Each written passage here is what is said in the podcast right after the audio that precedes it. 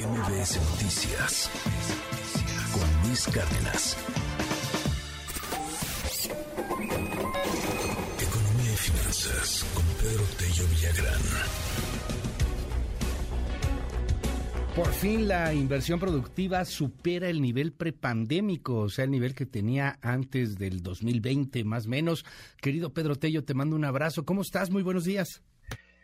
Luis, buenos días. Qué gusto saludarte a ti y también a quienes nos escuchan. Iniciamos una semana con una buena noticia de la cual tú ya has dado cuenta. La inversión productiva, es decir, aquella que se refiere al empleo de recursos para el proceso productivo que se utilizan para la generación de más riqueza, para la creación de empleos y para la generación de impuestos, ha repuntado en el mes de febrero tras haber tropezado en, en el primer mes de este 2023. ¿Qué es lo que está ocurriendo con este indicador? Júzguelo usted. Cerró febrero con un crecimiento del 1.9% en comparación con el nivel con el que cerró enero de este 2023. Significa entonces que tras el retroceso con el que abrió el año, empieza nuevamente a repuntar. Y si hacemos la revisión de su comparación no contra el mes inmediato anterior, sino contra el mismo mes del año anterior, contra febrero del 2022, Resulta que la inversión tuvo un crecimiento de dos dígitos, 12%, lo que constituye, Luis Auditorio, su avance más importante en los últimos 18 meses. ¿Qué significa esto?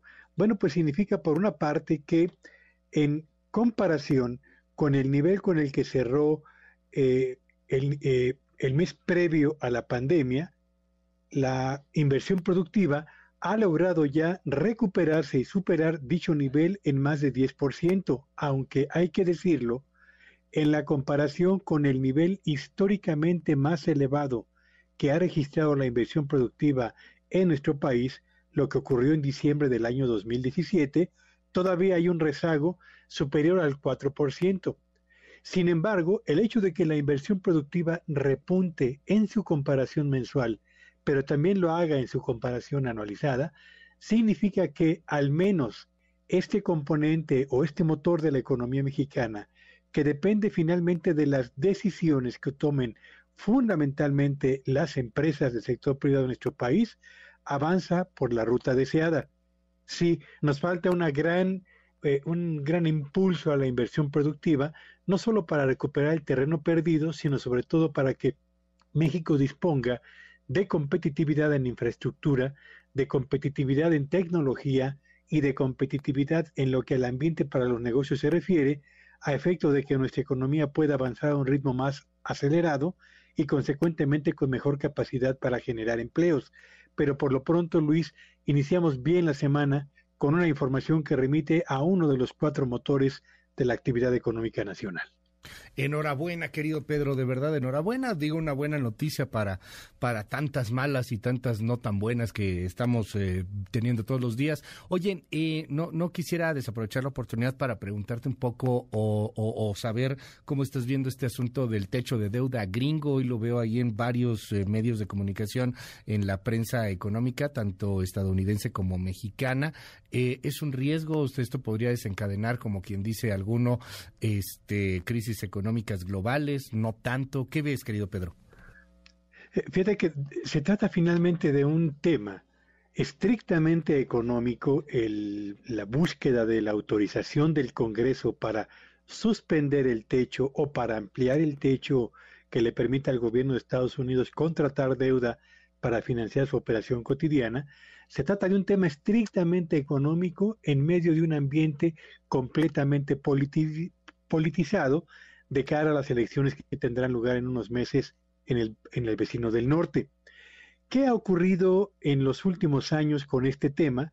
Fíjate que y revisaba yo una nota de, un, de investing.com y señalaban que de 1960 hasta la fecha, en más de 50 veces se ha presentado justamente esta misma situación la mayor parte de las ocasiones ha sido en gobiernos encabezados por republicanos y en menor medida por gobiernos demócratas.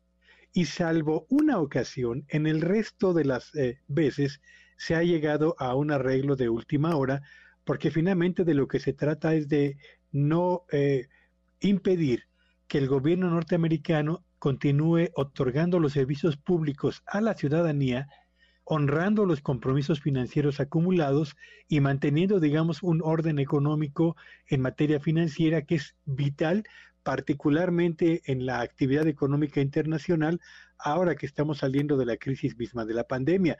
¿Qué va a ocurrir? Yo creo que inevitablemente las próximas semanas va a haber un arreglo, tendrán que ceder los... Eh, demócratas en alguna parte de recortes eh, en el presupuesto, que es lo que pretenden los republicanos, pero al final del día el gobierno de Estados Unidos seguirá operando sin las restricciones que impone este problema potencial, que es el de haber llegado al límite de la deuda, Luis. Gracias, querido Pedro. Te seguimos en tus redes. Sígueme en Twitter en arroba Petello Villagrán y que tengan un espléndido inicio de semana. MBS Noticias con Luis Cárdenas.